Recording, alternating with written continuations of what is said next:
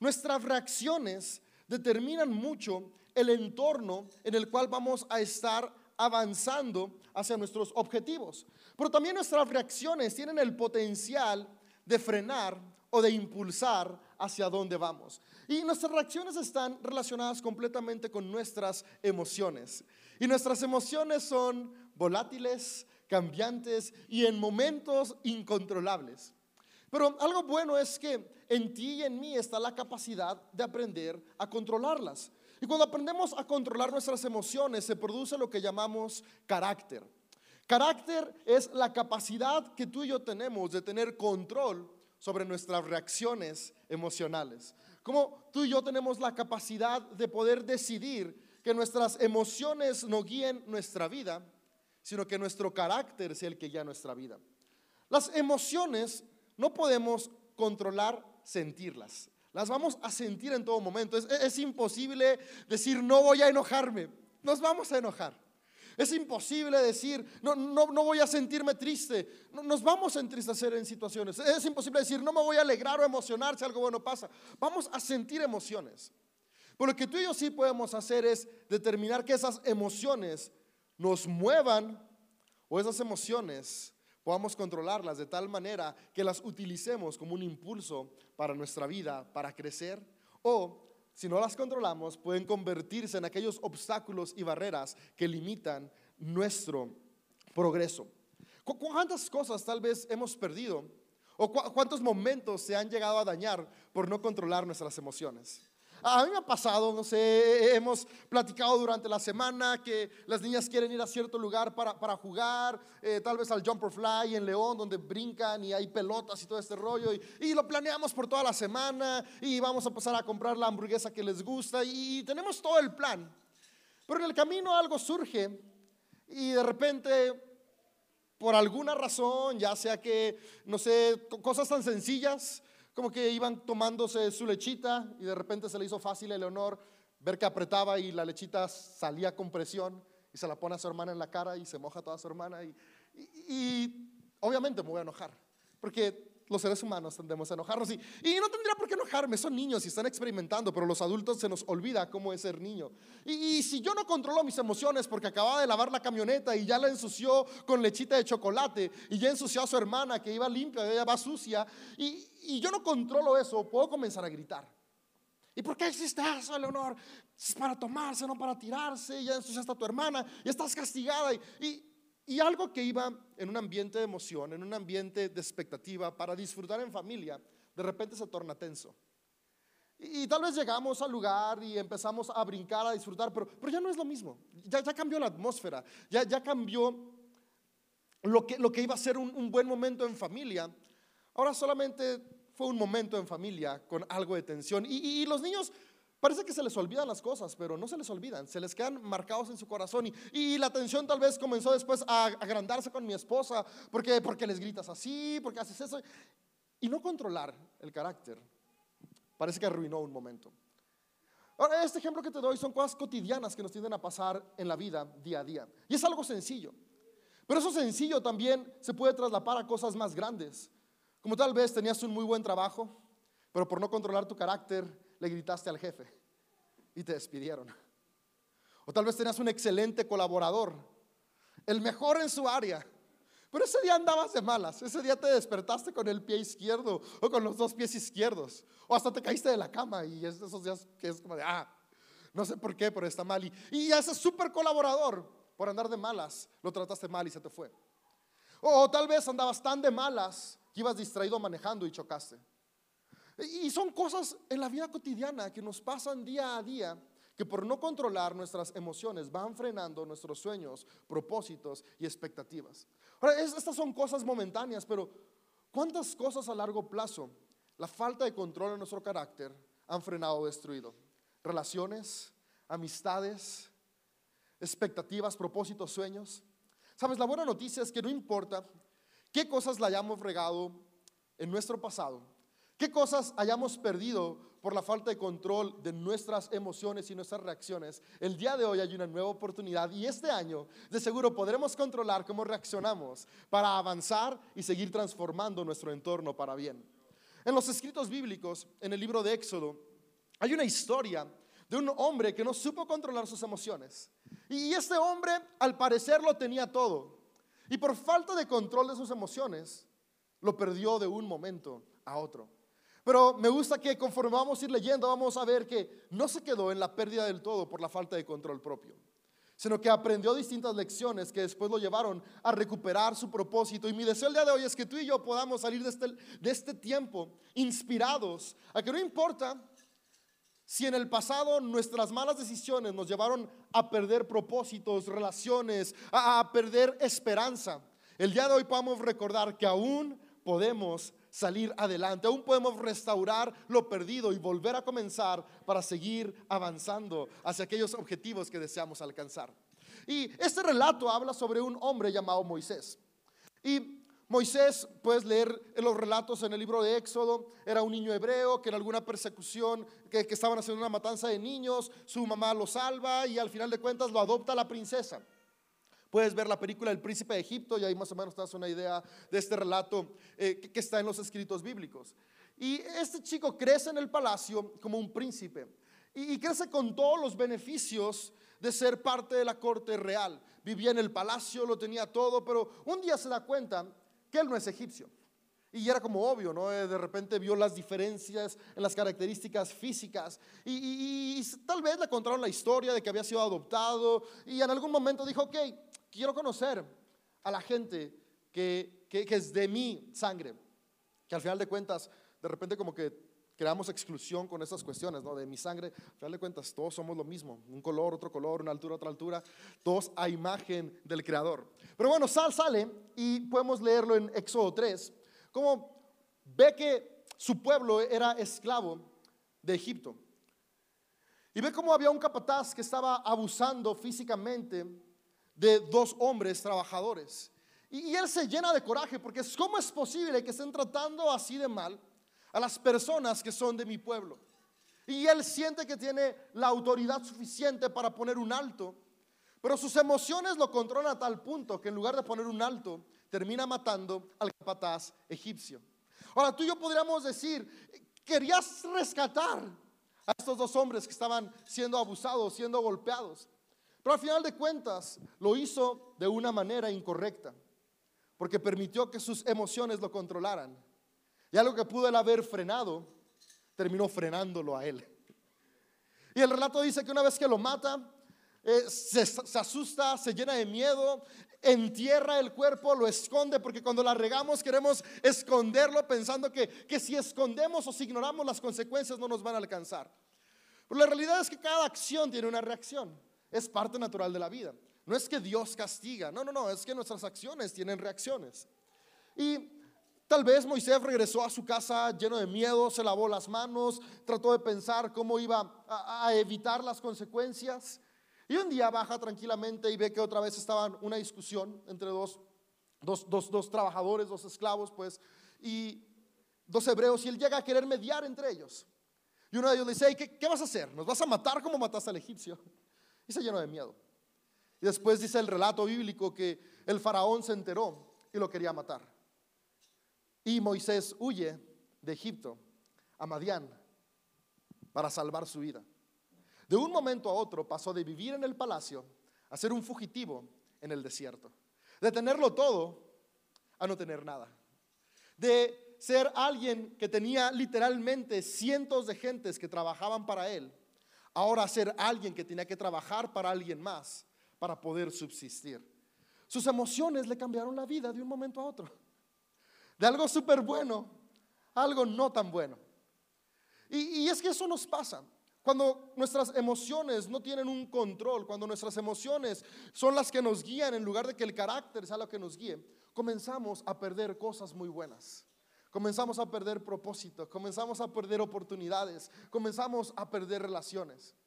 Pero la buena noticia es que no importa que hayamos perdido, podemos restaurarlo y avanzar, porque la historia de Moisés no terminó ahí.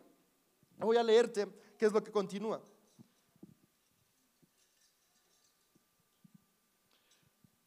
Después de, de que Moisés huye, voy a leerte Éxodo 3 del 1 al 14. Y Éxodo 3 dice lo siguiente. Cierto día, Moisés se encontraba apacentando el rebaño de su suegro Jetro. Ahora, ¿quién es su suegro Jetro? Su suegro Jetro es un hombre de Madián, del desierto, que al final de cuentas, cuando él llega a Madián, llega con esta familia y se casa con la hija de Jetro. Así que ahora ya estaba viviendo con su suegro y trabajaba cuidando sus ovejas. Entonces, estaba cuidando las ovejas de su suegro Jetro, quien era sacerdote de Madián, y llevó el rebaño al corazón del desierto. Y llegó al Sinaí, el monte de Dios. Ahí el ángel del Señor se le apareció en un fuego ardiente en medio de una zarza. Moisés se quedó mirando, lleno de asombro, porque aquella zarza estaba envuelta en llamas y no se consumía. Es increíble, se dijo a sí mismo, porque esta zarza no se consume. Tengo que ir a verla de cerca. Cuando el Señor vio que Moisés se acercaba para observarla mejor, Dios lo llamó desde en medio de la zarza. Moisés, Moisés, aquí estoy, respondió él. No te acerques más, le advirtió el Señor. Quítate las sandalias porque estás pisando tierra santa. Yo soy el Dios de tu padre, el Dios de Abraham, el Dios de Isaac, el Dios de Jacob. Cuando Moisés oyó esto, se cubrió el rostro porque tenía miedo de mirar a Dios. Luego el Señor le dijo, ciertamente he visto la opresión que sufre mi pueblo en Egipto.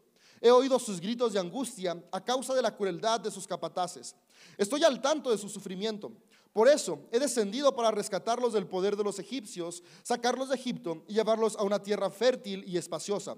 Es una tierra donde fluye la leche y la miel. La tierra donde actualmente habitan los cananeos, los hititas, los amorreos, los fereceos, los heveos y los jebuseos. Mira, el clamor de los israelitas me ha llegado y he visto con cuánta crueldad abusan de ellos los egipcios. Ahora ve, porque te envío al faraón. Tú vas a sacar a Egipto Tú vas a sacar de Egipto a mi pueblo. Esta parte me gusta mucho porque Moisés había crecido en el palacio con un propósito de vida. Él formaba parte de la corte real y él tenía la, formación para convertirse en alguien que iba en algún momento ser parte de quienes gobernaban el imperio del momento, la potencia del momento. Él creció formado para liderar formado para guiar. Y claro, yo me imagino la expectativa que había en su corazón. Un día yo voy a ser parte de quienes gobiernan esta nación. Ciertamente no era el mayor, no iba a ser el heredero, pero iba a ser parte de los que tenían más influencia y dirigían, iba a ser parte del gabinete principal del imperio más grande del momento. La preparación que había tenido desde chiquito había sido justamente, lo habían estado preparando para un gran propósito, una gran vida. Sin embargo, hubo un momento donde su carácter lo llevó a perderlo todo. Y aparentemente, alguien que estaba llamado a liderar y a ser parte de quienes dirigían el imperio del momento, ahora simplemente podía cuidar las ovejas de su suegro. No tenía nada, incluyendo había perdido su propósito. Y es que lo más triste cuando nos equivocamos, cuando fallamos, es que sentimos que nuestro propósito está acabado. Creemos que si falló nuestra relación ya, como dijo Juan Gabriel, no nací para amar. Ya te terminaron dos veces, nadie nació para mí. Te fracasó el negocio, no, yo, no nací para emprender. Te corrieron de dos, tres trabajos, no, no, no, yo ya no sirvo para trabajar. Y comenzamos a, a frustrar y a detener el propósito de nuestra vida por aquellas consecuencias de nuestra falta de carácter.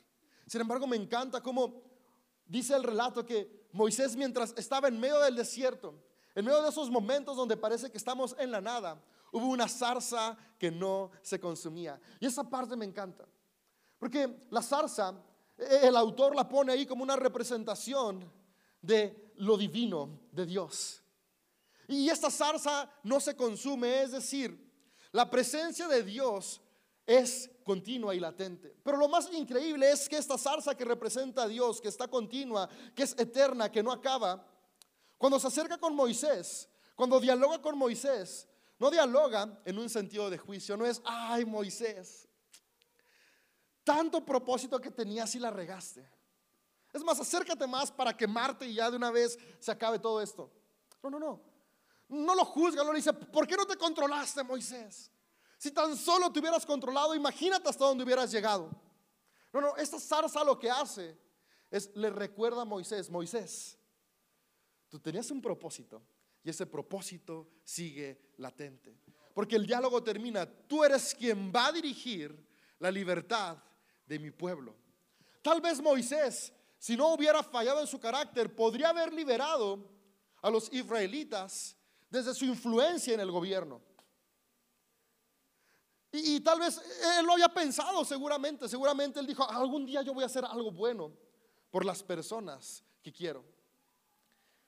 Y, cuando él falló, cuando él se equivocó, pensó que ya no iba a poder hacer nada más, vino Dios a recordarle que aún en medio del desierto sigue latiendo interminablemente nuestro propósito. Amigo, amiga, yo no sé qué fallaste en 2021.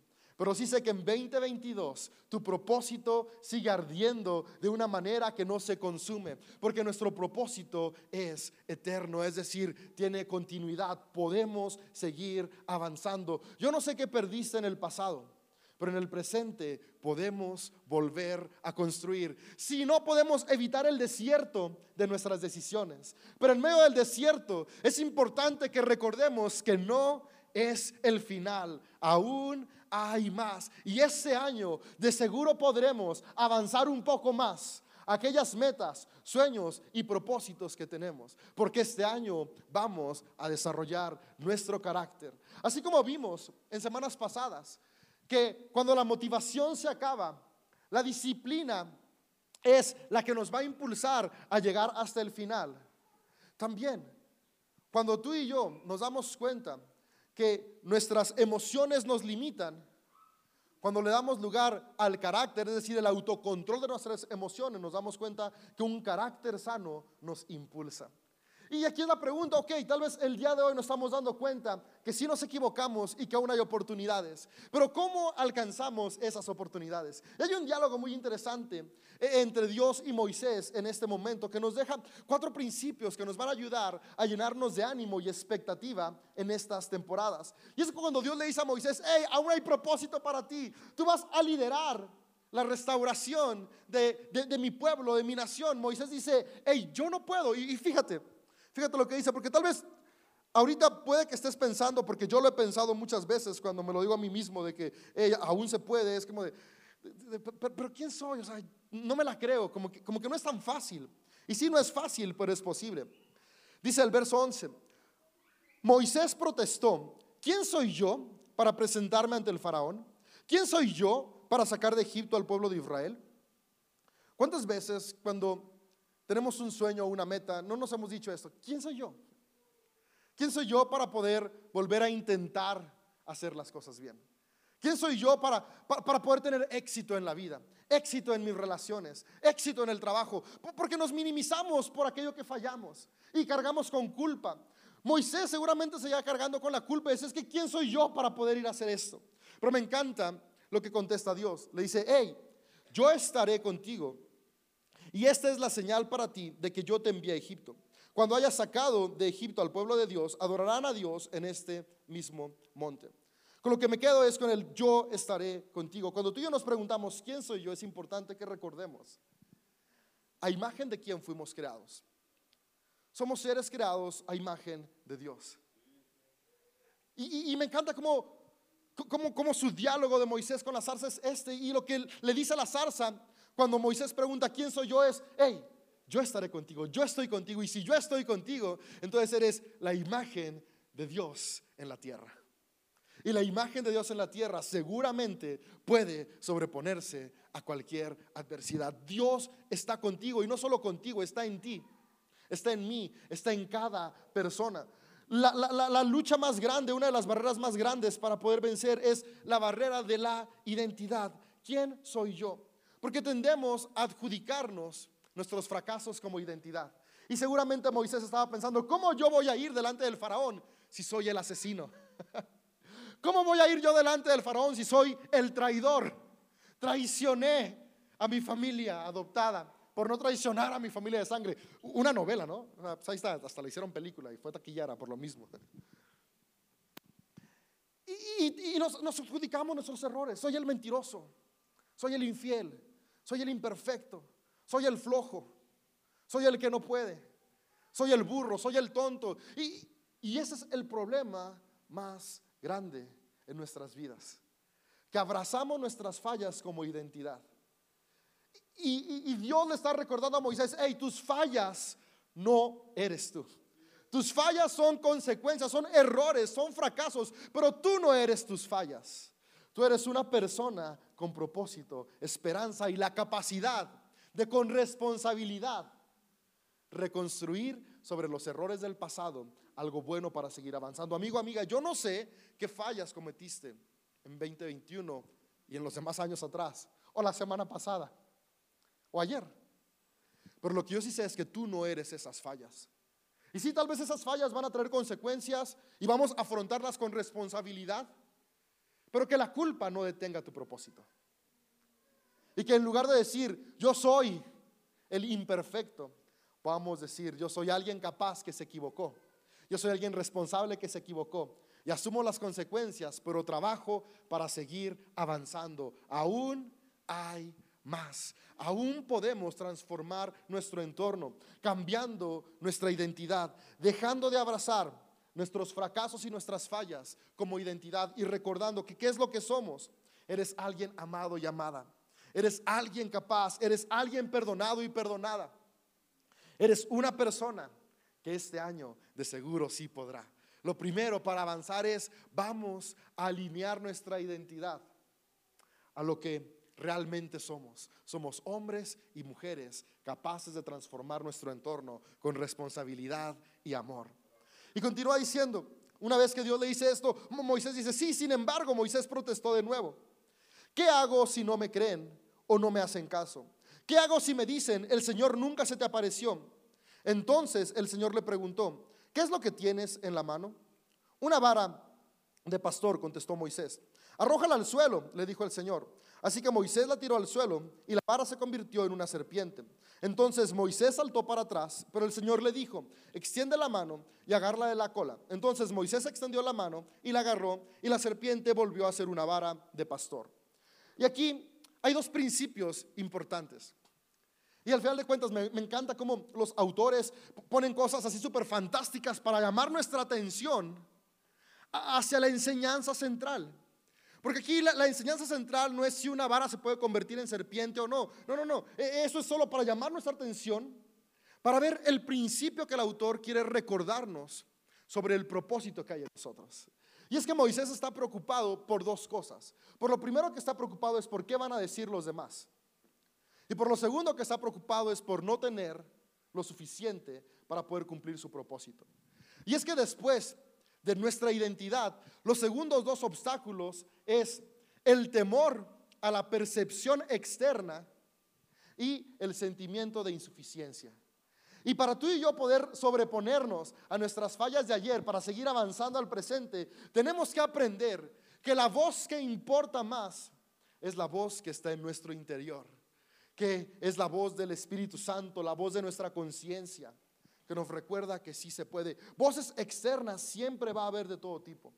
Y si tú y yo prestamos oído a las voces externas negativas, vamos a alimentar la culpa en lugar de la esperanza. Pero ¿qué tal si comenzamos a aprender a escuchar?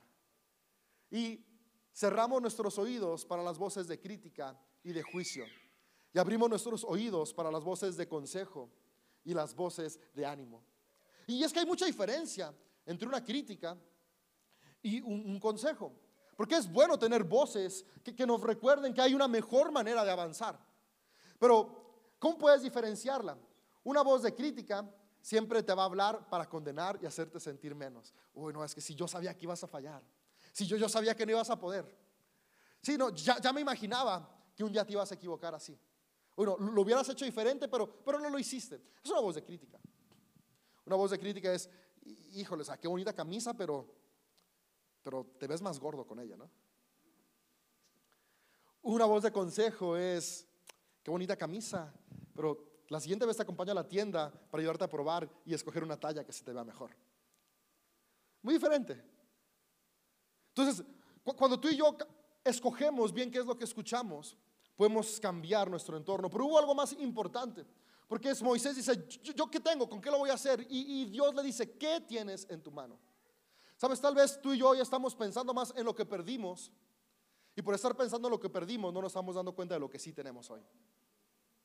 Eh, estamos pensando eh, en lo que ya se fue por nuestros errores, que estamos ignorando lo que seguimos teniendo hoy en nuestras manos. ¿Qué tienes hoy en tus manos? Eso que tienes es extraordinario. Y por eso me encanta lo que dice el relato. Moisés dice, tengo una vara. ¿Qué es una vara? No es nada. O sea, antes tenía tal vez, tal, vez no sé, un, bastón real y, tenía eh, sus joyas y tenía su, su coche de guerra, sus caballos cuando estaba en Egipto y, ahora está en el desierto y, solo tengo un, bastón, tengo un pedazo de madera seco que sirve como callado de pastor. Porque lo estaba minimizando, porque tal vez él estaba aún enfocado en todo lo que había perdido. Pero me encanta cómo el autor de Éxodo es increíblemente genial para ponernos eh, eh, esto en el relato, donde dice, ok, e-, ese bastón arrójalo al suelo y ve cómo se convierte en una serpiente. Y vuelve a tomarlo y se convierte en un palo. Básicamente le está diciendo, eso que tú tienes es más extraordinario de lo que imaginas. Y es que no sé qué tienes el día de hoy, pero lo que tengas, sea poco o mucho, es extraordinario. Porque con el carácter adecuado y las decisiones correctas es suficiente para comenzar a transformar tu entorno. Comenzar a transformar tu vida, comenzar a transformar tu familia, comenzar a transformar para bien a aquellos que te rodean. ¿Qué hay en tu mano? Comencemos a valorar lo que sí tenemos. Tal vez sí, mis errores tal vez me hicieron perder un trabajo. Pero hoy que tengo en mis manos la capacidad de volver a conseguir otro. Tal vez sí, mis errores me hicieron perder una buena casa porque cometí malas eh, decisiones financieras y al final de cuentas nos la quitaron. Pero ¿qué tenemos hoy? Hoy puedes tener un hogar. Que no importa si tal vez eh, el día de hoy no es tuyo donde vives, pero el ambiente que estás creando es el ambiente de un hogar. ¿Qué tienes en tus manos hoy? Tienes capacidad, tienes talentos, tienes habilidades. Lo que tienes, si lo valoramos y lo ponemos a trabajar, puede transformar nuestros entornos. Para que Moisés recuperara su propósito, tenía que cambiar su identidad, dejar de escuchar voces negativas y comenzar a valorar lo que tenía. Amigo, amiga, tú y yo necesitamos cambiar nuestra identidad tenemos que dejar de escuchar voces negativas y comenzar a valorar lo que hoy tenemos. Lo que hoy tienes es extraordinario. Lo que hoy tienes es más que suficiente. Dice, para terminar, pero Moisés rogó al Señor, oh Señor, no tengo facilidad de palabra, nunca la tuve, ni siquiera ahora que tú me has hablado, se me traba la lengua y se me enredan las palabras. Entonces el Señor le preguntó, ¿quién forma la boca de una persona? ¿Quién decide que una persona hable o no hable, que oiga o no oiga, que vea o no vea? ¿Acaso no soy yo el Señor? Ahora ve, yo estaré contigo cuando hables y te enseñaré lo que debes decir. Y es que el último proceso es valorar nuestras habilidades. Y es que es tan fácil enfocarnos en lo que no somos buenos, que así como vimos en un punto anterior, nos enfocamos más en lo que no tenemos que en lo que sí tenemos, que no lo valoramos. Que también nos enfocamos más en aquellas habilidades que no tenemos, que ignoramos las habilidades que sí tenemos. Sabes, yo, viví frustrado mucho tiempo en la escuela, porque no tengo habilidad para los deportes, especialmente para el fútbol. No sé, nací con dos pies izquierdos, por eso cuando bailo es el mismo pasito, sin importar si es cumbia, reggaetón o lo que sea, porque nomás no se me dan más pasos, más que el mismo. Y en el fútbol era horrible, porque o sea, no, no le atinaba ni a la portería, ni al compañero, ni a nada. Y yo estaba frustrado porque no era bueno para el fútbol. Y frustrado al punto que era como de, había días que ni siquiera quería ir a la escuela porque ¿para qué iba a la escuela si no era bueno para el fútbol? Cuando el receso duraba media hora y, y, a la escuela íbamos seis horas y de esas seis horas yo estaba frustrado porque en media hora no era bueno para lo que sucedía en el recreo que era fútbol. Y no estaba valorando que, era bueno para otras cosas, como matemáticas. O era bueno para otras cosas, como hablar. Cuando eran de exposiciones en grupo, ay sí, para el fútbol nadie me escogía, e, era el último. Y el último siempre era el que trae las aguas, ¿no? O el que nomás ahí de... Pero cuando eran exposiciones, todos querían estar en mi equipo. Y por mucho tiempo no valoraba eso. Porque, porque estaba enfocado en la habilidad que no tenía, que era el soccer que no estaba valorando que tenía la habilidad para exponer, para desarrollar, para hablar. ¿Y cuántas veces no estamos así en la vida? Y estamos frustrados porque no puedo, no soy bueno para eso. Que estamos descuidando o incluso tal vez ni siquiera hemos descubierto aquellas habilidades para las que sí somos buenos. Todo ser humano, toda persona, somos buenos para algo. Y, lo que yo aquí puedo ver es que nuestras faltas de carácter nacen justamente de un corazón inconforme. Moisés no controló su carácter porque tal vez no valoraba lo que realmente importaba que tenía. Y no se había dado cuenta de que era una persona capaz. Pero cuando tú y yo somos conscientes de nuestra identidad, escuchamos las voces correctas, valoramos lo que tenemos y aprendemos a valorar quién somos, qué habilidades sí tengo por encima de las que no tengo, comienza a haber paz en nuestro interior. Y paz en nuestro interior es la capacidad que nos permite después llevar a tener autocontrol. Y esto yo le llamo es la conciencia de que somos creados a imagen de Dios. Por eso los frutos del Espíritu, entre ellos está el control propio. Cuando soy consciente que en mí está el amor y el amor me hizo perfecto tal cual soy, puedo comenzar a controlar aquellas emociones que pueden destruir. Pero todo comienza con identidad correcta, voces correctas, valora lo que tengo y valora tus habilidades por encima de tus debilidades. Valora tus fortalezas por encima de tus debilidades. Y hay una buena noticia es que tú y yo somos capaces de aprender.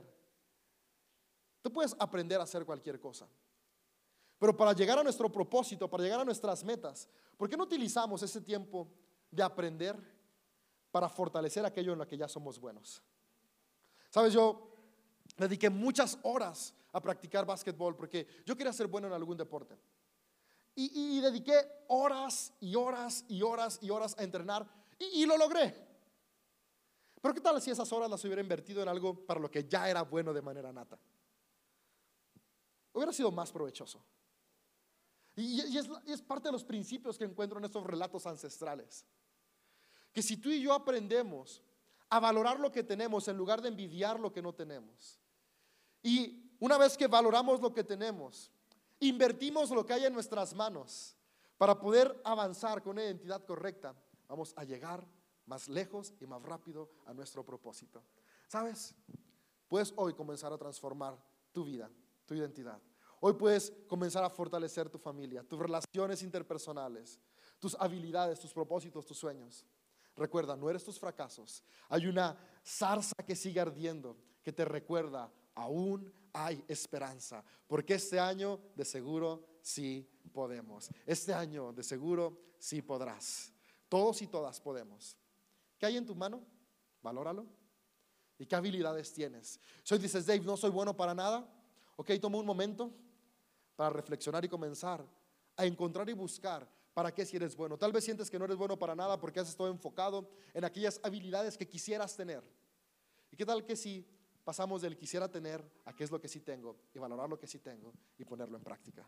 Cada uno de ustedes son valiosos, valiosas, capaces, con poder de transformar. ¿Por qué? Porque cada ser humano somos creados a imagen de Dios.